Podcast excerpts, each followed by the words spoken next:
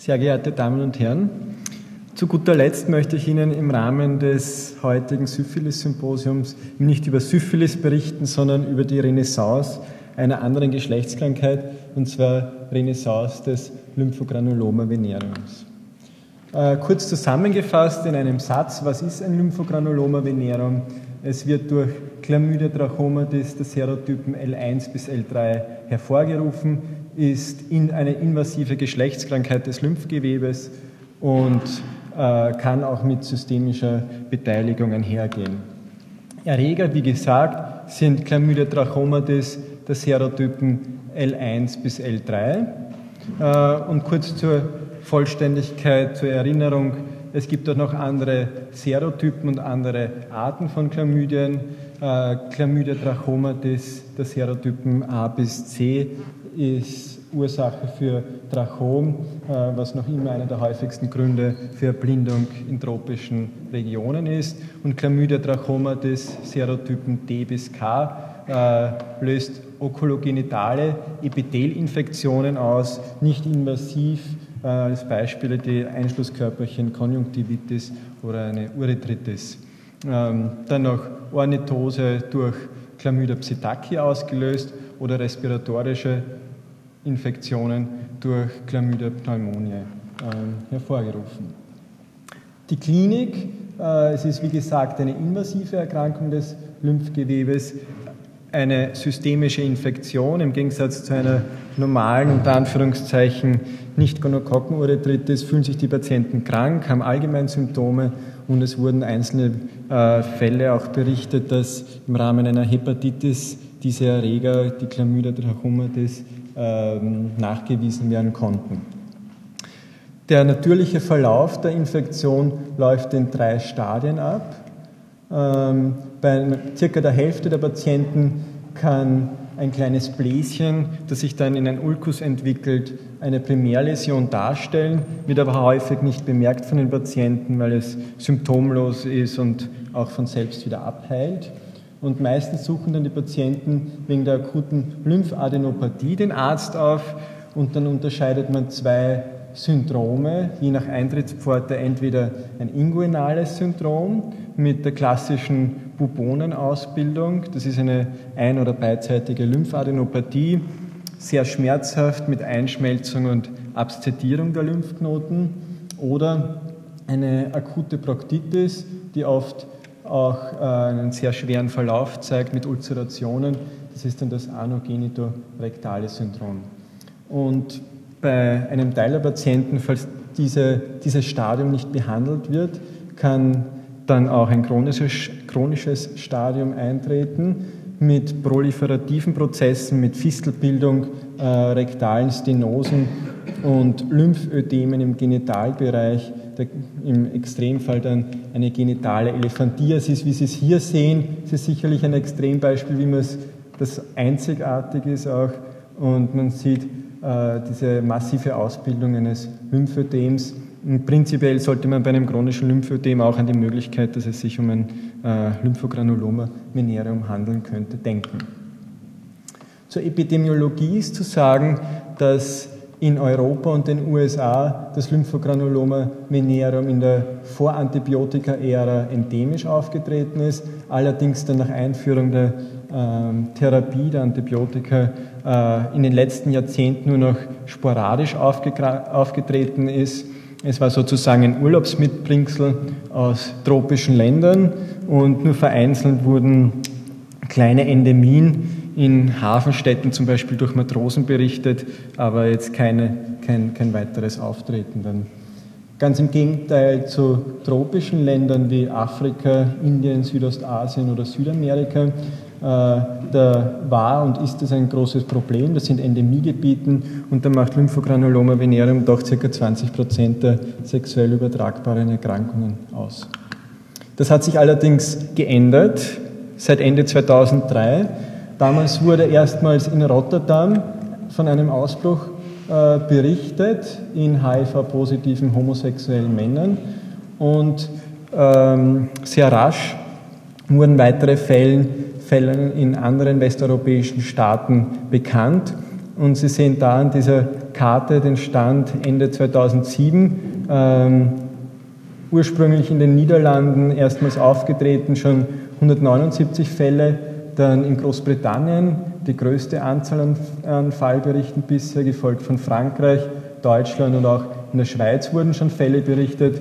Ähm, die Lymphogranuloma venereum Patienten ähm, hatten mehrere Gemeinsamkeiten. Es waren vorwiegend äh, Men having sex with men, also homosexuelle Männer, mit einem großen Prozentsatz von HIV-Co-Infektionen, wie wir es ja auch schon im, vorigen Vortrag Herrn Chorgruber gehört haben. Meist Kaukasier, wieder ähm, sehr ähnlich, eher älter, also über 35 Jahre alt und im Gegensatz zu den klassischen Symptomen, die eigentlich zuvor berichtet wurden, hat da die rektale Symptomatik vorgeherrscht.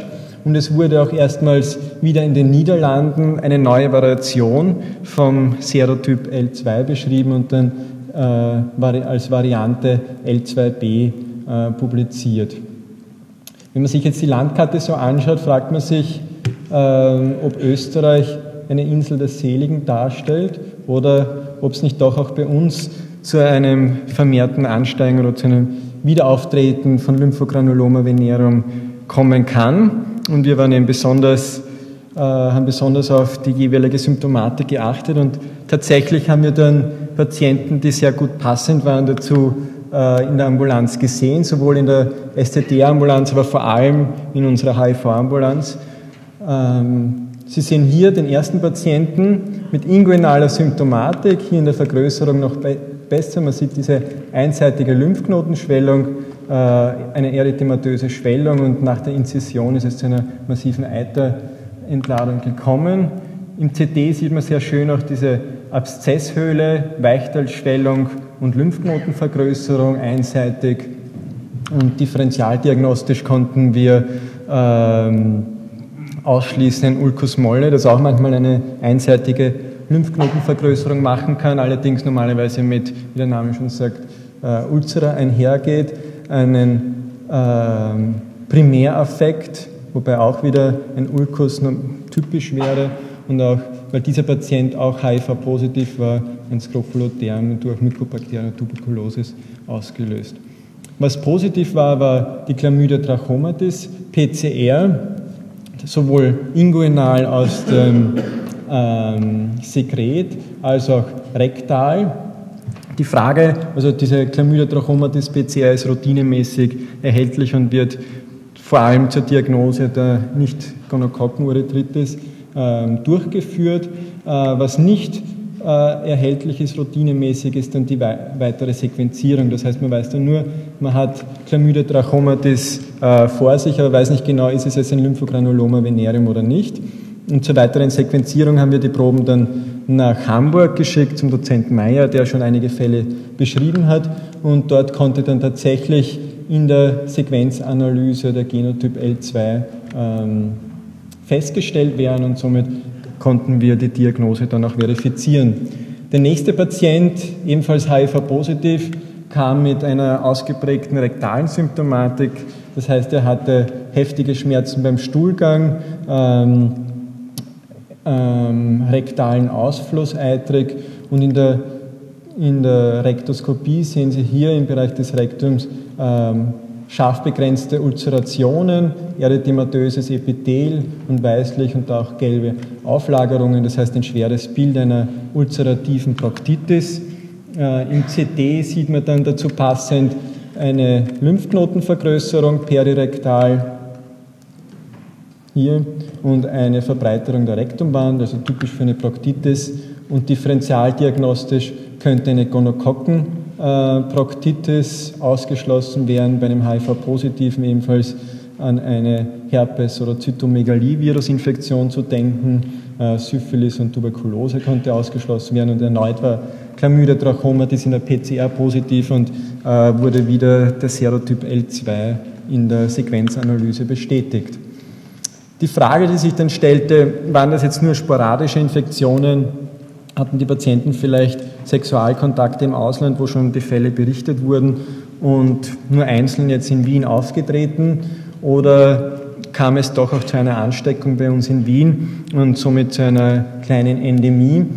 Und äh, dazu haben wir bei Patienten, die eine entsprechende klinische Symptomatik hatten, also rektale oder inguinale Symptomatik, eine Sequenzanalyse von äh, Chlamydia trachomatis positiven Proben durchgeführt, haben die Patientencharakteristika und den epidemiologischen Background der Patienten bestimmt.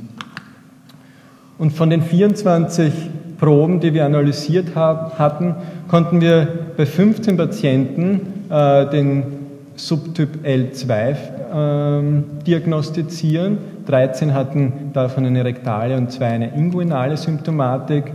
Ähm, es waren alle Patienten homosexuelle Männer und eine sehr hohe Anzahl war koinfiziert mit HIV, also durchaus passend zu den Daten, die publiziert sind. Es waren alle Patienten Kaukasier, äh, um die 40 Jahre alt und lediglich die ersten beiden Patienten berichteten über Kontakte nach London bzw. Hamburg. Äh, die restlichen verneinten jegliche Kontakte ins Ausland und daher ist auszugehen, dass sie sich in Wien angesteckt haben. Und sehr ähnlich wie zum vor, vorigen Vortrag, die Anzahl der Partner innerhalb der letzten sechs Monate um die sechs Partner in sechs Monaten. Also ähm, das Hochrisikoverhalten ist auch dadurch zu sehen, meist ungeschützten Geschlechtsverkehr. Und wie ich schon gesagt habe, es wurde eine neue Variante beschrieben, die Variante L2b äh, bei dem jetzigen Ausbruch. Und deswegen haben wir dann das OMP1-Gen, das gesamte OMP1-Gen sequenziert oder versucht zu sequenzieren, was bei zwölf Patienten erfolgreich war. Ähm, und die hundertprozentige Homologie war in acht Prozent acht Patienten zu sehen und bei doch vier Patienten konnten wir drei neue Varianten beschreiben, äh, haben wir dann L2C, L2D und L2E genannt. Und äh, was das heißt, ist im Prinzip, dass wahrscheinlich unterschiedliche Infektionsquellen äh, vorhanden waren.